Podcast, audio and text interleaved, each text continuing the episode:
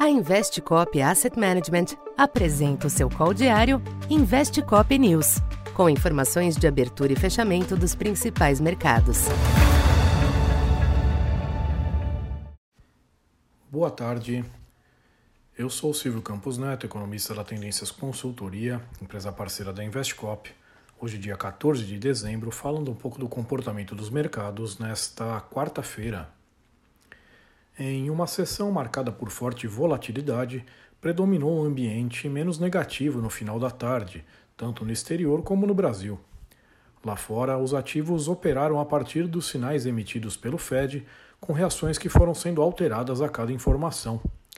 Inicialmente, o gráfico de pontos sugerindo juros acima de 5% no final do ciclo e a manutenção das taxas elevadas até 2024 pesaram, assim como as declarações iniciais mais duras de Jeremy Powell. Posteriormente, ele trouxe atenuantes, inclusive a afirmação de que os juros estão chegando perto do nível suficientemente restritivo. Com isso, as bolsas em Wall Street reduziram as perdas e o dólar permaneceu com pouco fôlego ante as demais divisas. Aqui no Brasil, o pessimismo já observado nos últimos dias predominou em boa parte da sessão, após a alteração na lei das estatais realizada ontem pelo Congresso, a fim de viabilizar a posse de Aloysio Mercadante como presidente do BNDES. Como resultado, as ações da Petrobras desabaram, ajudando o Ibovespa a atingir uma mínima de 101.600 pontos. Os DIs nesse sentido subiram com força e o dólar bateu uma máxima de 5,37.